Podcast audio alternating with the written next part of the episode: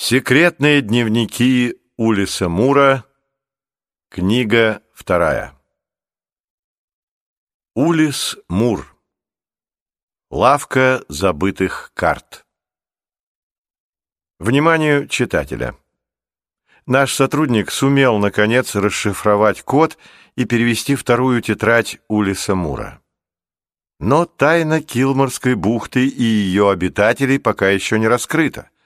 По этой причине он решил задержаться в графстве Корнуэлл и провести дополнительное расследование.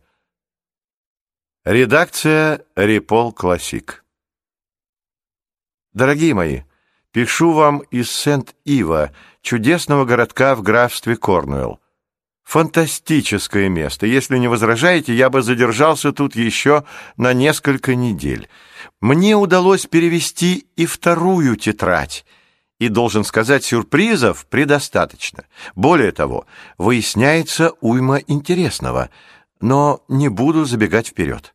Работаю день и ночь и чувствую себя совсем разбитым. Вчера, например, чуть не ослеп от яркого света, когда ненадолго вышел на улицу. Спасибо хозяевам гостиницы. Это они заставили меня прогуляться по воздуху, иначе я так и сидел бы в комнате, разбирая немыслимый почерк Улиса Мура.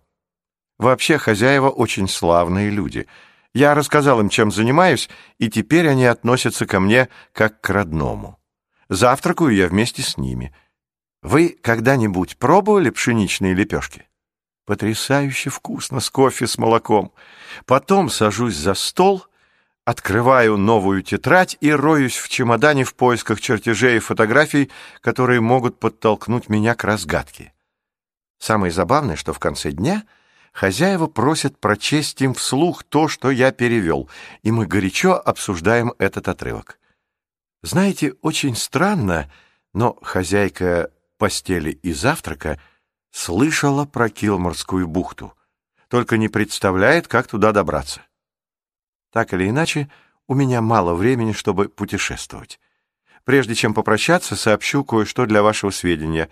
Я обнаружил некую Обливию Ньютон, успешную предпринимательницу, которая занимается продажей домов, туризмом и отдыхом. Как вы думаете, это та же особа, что в записках? Еще нашел в лондонском телефонном справочнике множество разных кавенантов и охотно позвонил бы им всем. Но, увы, Килморской бухты нет нигде, и это меня удивляет. Настолько, что я даже хочу обратиться за информацией в мэрию Сент-Ива. Или же поищу какую-нибудь старую дорожную схему или очень подробную туристическую карту, чтобы найти это странное поселение. Время поджимает, мне нужно идти. До скорого, Сергей. Тетрадь вторая. Глава первая. Наверное, уже добрались. Дождь лил, как из ведра. Небо чернотой напоминало школьную доску. На скалистый берег обрушивались огромные пенистые волны, кроны деревьев в парке встревоженно перешептывались. Из-за сильных порывов ветра свет в башне то и дело мигал. Нестор, садовник, уже не в первый раз за сегодняшний вечер проверил, все ли окна закрыты. Он хорошо знал каждый уголок дома, потому что преданно служил здесь долгие годы. Прихрамывая, он обходил комнату за комнатой, стараясь не задевать в темноте старинную мебель. Со стен за ним наблюдали индийские и африканские маски, казавшиеся зловещими в ярких сполохах молний. Чтобы пройти под старинной венецианской люстрой в гостиной, ему пришлось пригнуться. Миновав лестницу, Нестор задержался у бронзовой рыбачки, чинившей сеть, и посмотрел за окно. Там, где обычно синело море, темнота была особенно густой и какой-то тревожной. Пытаясь согреться, садовник потер руки и стал подниматься по лестнице мимо портретов прежних владельцев дома. Осмотрев записи и коллекцию судов в башне, он спустился на первый этаж, прошел в каменную гостиную и, наконец, включил свет. На полу валялись скомканные листы.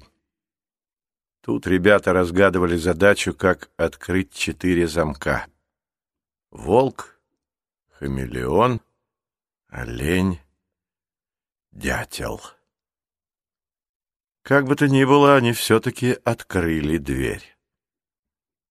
Нестор провел рукой по двери. Темное дерево покрывали царапины, местами виднелись подпалины. Разумеется, теперь она была заперта. Наглухо заперта. Дверь времени. Мало кто знает, что она так называлась. Будем надеяться, у них все в порядке.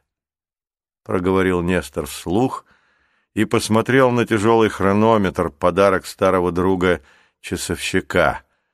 Длинные тонкие стрелки двигались медленно. Наверное, уже добрались. В его голосе слышалось волнение.